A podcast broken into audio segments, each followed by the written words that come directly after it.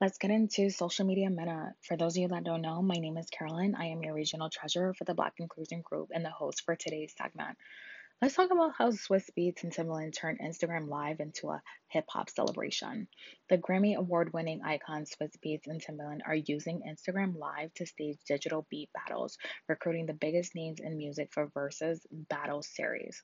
On March 24th, the two icons posted about a friendly challenge to see who has the most hits. The two went from posting back and forth on Instagram posts to hopping on Instagram Live and going beat after beat, pulling from a discography spanning Jay Z, Aaliyah, DMX, Missy Elliott, and more.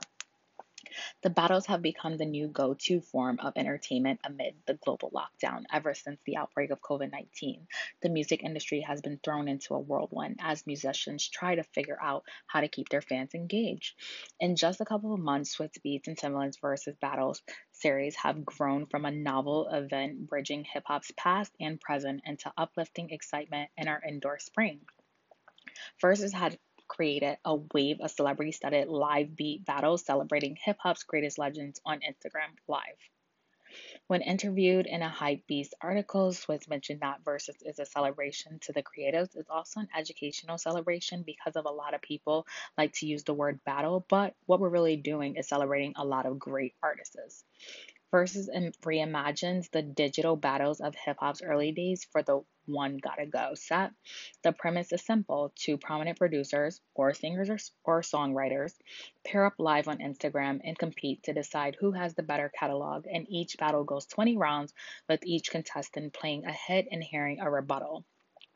Audience members getting in on the fun on social media have included artists like Travis Scott, Chance the Rapper, Snoop Dogg, Missy Elliott, Fat Joe, Tyrese, and even Michelle Obama, our forever First Lady. Yeah, you've heard it. The pair also revealed that they have not made any profits from Verzuz since becoming a quarantine phenomenon. During a recent Instagram live chat between the two mega producers, they spoke about the Beenie Man versus bounty killer battle and why they turned down multi million dollar deals from vultures to keep Verzuz authentic and for the people to bring the culture together to celebrate artists and black music.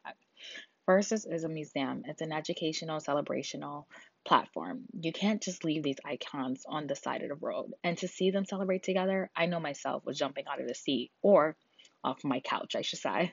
So, do you think coronavirus is going to shift the music industry after this is all said and done? I guess we'll have to stay tuned and wait and see. Until next time.